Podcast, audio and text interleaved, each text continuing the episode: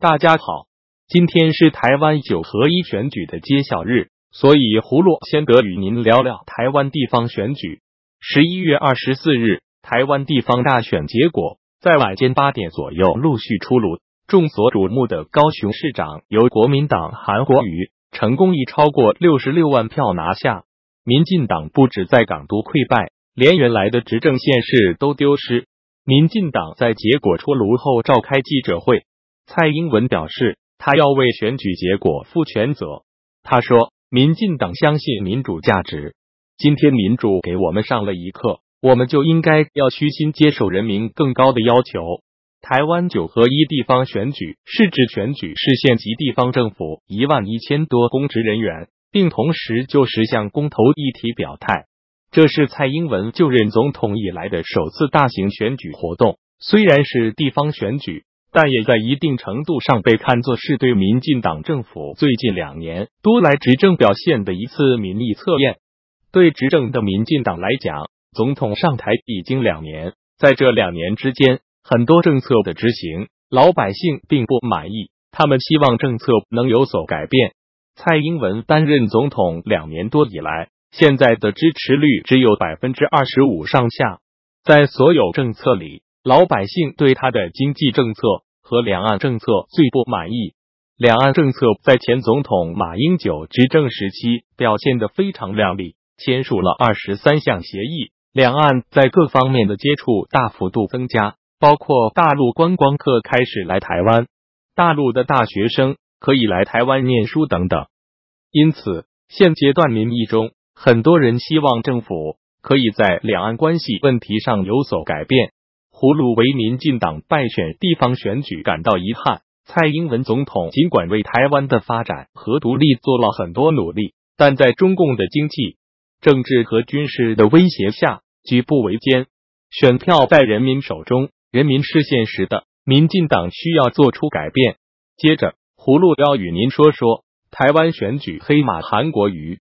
十一月二十四日，台湾九合一中期大选结果揭晓，在台湾掀起韩流的国民党籍候选人韩国瑜战胜民进党籍候选人陈其迈，一举拿下民进党长期执政的高雄市，创造了奇迹，并且给陆营重重一击。这次九合一选举，本来民进党也是在必得，不想半路杀出个韩国瑜。不仅让民进党的大本营高雄市变了天，还刮起一阵寒流的旋风，提振了国民党阵营的士气，改变了整个台湾的选举态势。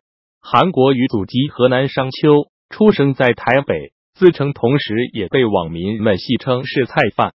他早年先后就读于东吴大学外文系和政治大学东亚研究所，获得硕士学位。从政前期多次当选台湾地区立法委员。在国民党中，韩国瑜并不受党中央的待见，甚至可以称之为可有可无的弃子。是什么力量居然让这么一个原本不被看好的边缘人物，带领着同样不被看好的国民党，打败了志在必得的民进党了呢？亡六国者，非秦也，即六国也。自台湾实现民主化以来，民进党越来越囿于党争。似乎忘记了当年在严酷的政治高压中争取民主自由的初衷，而在核电开发等议题当中，民进党也往往是一味迎合，甚至掀起和利用民众情绪，不关心台湾发展的真正需求，只图短期的党争得失，不做长期的利害考量。至于本来属于民进党大本营的高雄市，在民进党的长期执政下，经济发展缓慢。民生状况未有明显改变。在二十年前，民进党可以把高雄的窘境归结为国民党迁台以来长期将各项资源向台湾北部倾斜的结果。可是，在近二十年多年来，民进党多次全盘执政，并且在高雄地区长期执政的情况下，这一理由自然难以令人信服。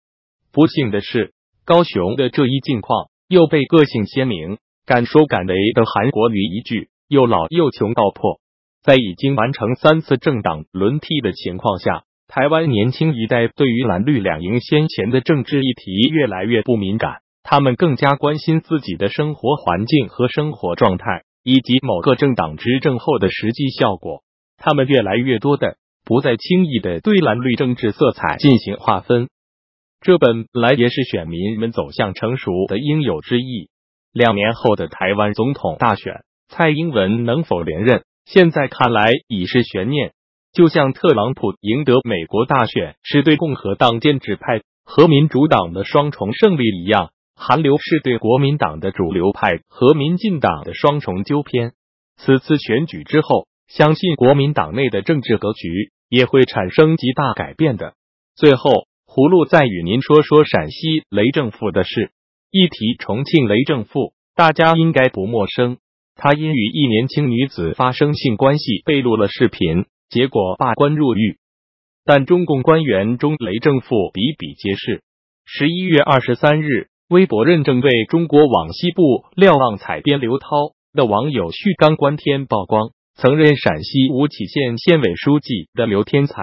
与女下属不雅视频截图，一时间引发网友议论。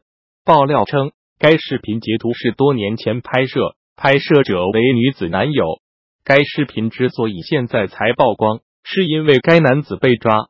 据旭刚观天介绍，刘天才知道视频后，愿意在一千万人民币之内解决此问题，最后谈崩。文章称，刘天才指使他的嫡系把视频拍摄者抓了，并指示。一定不惜代价把他收藏的视频全部清理干净。最后，视频拍摄者因为敲诈勒索罪和非法入侵他人住宅罪判刑五年。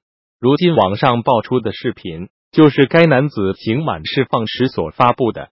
另有网友反腐打虎小纳托爆料，该女子为曾任富县科技局副局长的李林，还为刘天才生有一女。该网友还称，刘天才在富县任职时。有二十多个情妇，因为贪财又叫刘武义。葫芦为刘天才的荒淫感到羞耻，自己做的丑事本应悔改，但还迫害女子男友入狱，天理不容。好了，今天葫芦就与您聊到这里，明天再见了。